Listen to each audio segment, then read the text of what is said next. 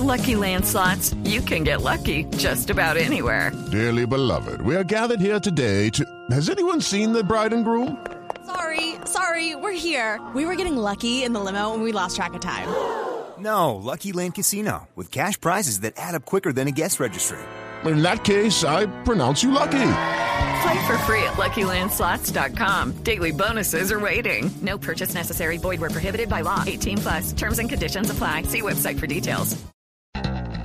Muchas veces pensamos que el cambio climático, el aumento de la temperatura global y todas sus consecuencias no nos tocarán y somos irresponsables porque decimos que eso le tocará de pronto a nuestros nietos. Es obviamente una visión eh, muy limitada de lo que realmente está pasando en el planeta porque luego de escuchar este informe que han hecho expertos de Naciones Unidas, nos ponemos a pensar lo que estamos haciendo con el medio ambiente, pero sobre todo lo que estamos haciendo para evitar que siga pasando esto.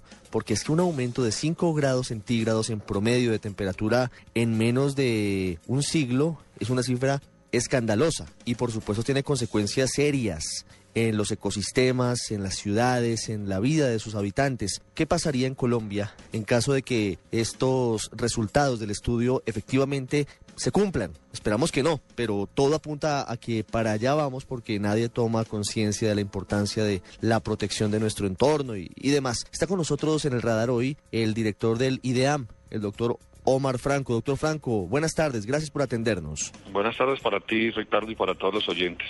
Doctor Franco, mirando este informe desde la realidad colombiana, ¿qué podemos decir? Bueno, básicamente yo soy de los que creo que Colombia le hace falta realmente eh, aproximarse más a esta realidad y esta realidad la vivimos todos los días. Nosotros particularmente, por ejemplo, lanzamos hace poco menos de cuatro o cinco meses el libro de glaciares en Colombia, eh, un libro que sin lugar a dudas muestra la tendencia del aumento de la temperatura en nuestro territorio y vemos cómo el día a día nos deja sin masa glaciar.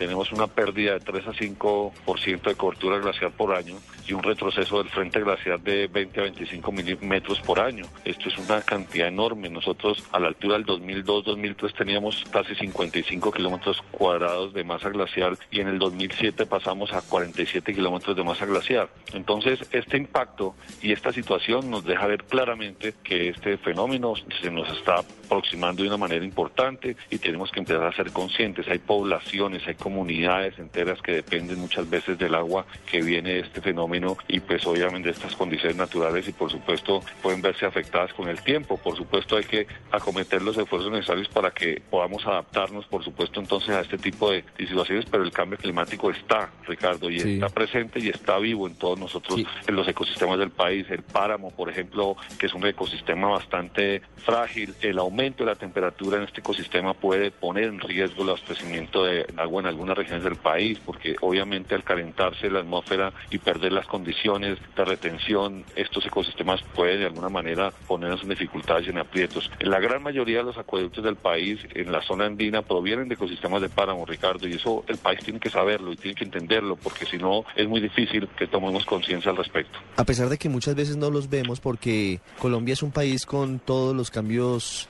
efectuados, pero sobre todo con todos los pisos térmicos y tiene costa y tiene mar y tiene muchas poblaciones sobre los 100, 200 metros de altura justamente sobre el nivel del mar, los páramos son fundamentales. Y usted habla de ellos y habla también de los glaciares y es muy grave lo que está sucediendo con ellos. ¿Se pueden tomar medidas de choque para evitar, por ejemplo, que los páramos se mueran, que los frailejones desaparezcan y no estemos en riesgo de sufrir un desabastecimiento de agua? Lo que tenemos que hacer es primero tener conciencia de dónde estamos y, que, y cómo lo estamos protegiendo esos ecosistemas.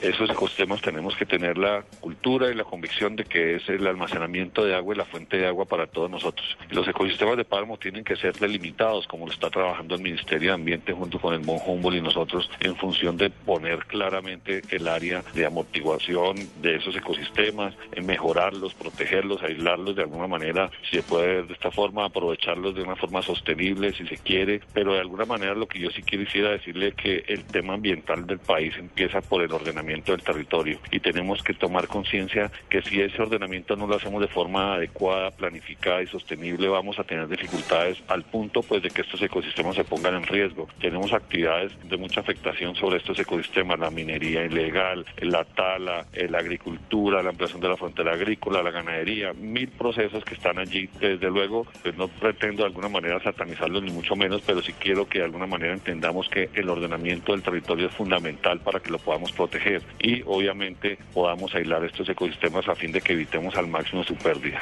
Claro, ya hablamos de los glaciares, hablamos de los páramos, pero hay otra parte muy afectada por el calentamiento global y el aumento de temperatura y son las poblaciones que están en el litoral, las poblaciones que están al, a la orilla del mar.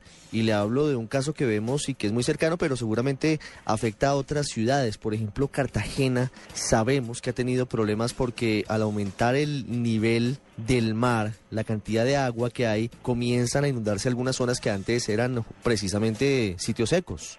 Sí, fíjate que de acuerdo a información y estudios científicos muy juiciosos que hace el INVEMAR, se han evidenciado un ascenso del nivel del mar en el Caribe, particularmente a la altura de Cartagena, de aproximadamente 3.5 milímetros años y en el Pacífico aproximadamente 2.2 milímetros años. Esto es una información que tiene todo el juicio académico y científico del INVEMAR y eso también nos tiene que llamar la atención. Poco a poco estos fenómenos se, se empiezan a evidenciar, se empiezan a monitorear y gracias a este estudio que ha hecho el INVEMAR en los últimos años y en el monitoreo que ha venido haciendo, pues tenemos que empezar a tomar conciencia sobre eso. No podemos seguir dándole la espalda a este fenómeno sin tomar de alguna manera estos datos para incorporarlos dentro de los procesos de planificación a nivel municipal, particularmente los municipios de los litorales y las principales ciudades, así como también ciudades pequeñas que han venido siendo golpeadas en los últimos años por este proceso. Entonces, el tema de erosión costera, el tema de cada del avance eh, se nos está presentando de forma periódica y recurrente y tenemos que acometer el esfuerzo necesario para que esto se pueda evitar y, y alguna manera nos podamos eh, adaptar, Ricardo. Y, esto es un poco lo que quiero básicamente eh, señalar. El país tiene que entrar en una fase claramente de adaptación, empezar a trabajar el concepto de adaptación al cambio climático, porque ya tenemos que reconocer que existe, tenemos la conciencia que existe, los documentos del IPCC demuestran que el 90%, 95% son producto de nuestra productividad y nuestro desarrollo, entonces tenemos que empezar a trabajar y a preparar el país para ese fenómeno. Quiero hacerle una pregunta final y más que una pregunta, quiero que dibujemos un panorama para que los oyentes sepan de qué estamos hablando. ¿Qué pasaría en Colombia de una manera muy concreta, digamos muy gráfica, en nuestros ecosistemas y en nuestras ciudades, si no hiciéramos nada y permitiéramos que nuestra temperatura aumentara en promedio 5 grados centígrados en los próximos 100 años, como, como dice el estudio, y, frente a lo otro que, que, dice este serio análisis de Naciones Unidas? Bueno, yo no, no, no quiero de alguna manera sonar a, pesimista ni mucho menos, pero sí quiero simplemente decirle a la comunidad y particularmente a Colombia y a todas las instituciones públicas y privadas de este país, si nosotros no incorporamos las variables de investigación de cambio climático y todo lo que tiene que ver con el tema de adaptación al cambio climático a nuestros procesos de desarrollo y planificación del territorio, estamos abocados a tener una enorme pérdida de condiciones y de bienes y servicios ecosistémicos de enormes proporciones que podrían poner en, en, en riesgo la sostenibilidad del país en los próximos 100 años. Lo que tenemos que hacer es prepararnos desde ahora para enfrentar este proceso y garantizarle la sostenibilidad a nuestras próximas generaciones. Una pérdida de una pérdida de bosque altandino, una pérdida de ecosistemas de esta importancia significan la reducción de oportunidades de vida para la sociedad colombiana en los próximos años. Doctor Omar Franco, director del IDEAM, gracias. Muy amable por haber estado con nosotros. El tema no es el que quisiéramos abordar porque es un asunto muy preocupante, pero lo importante es que sepamos qué hacer hacia el futuro para mitigar, para disminuir los efectos de, del cambio climático que ya está aquí y que podría traer unas consecuencias aún más serias de las que hasta ahora hemos tenido.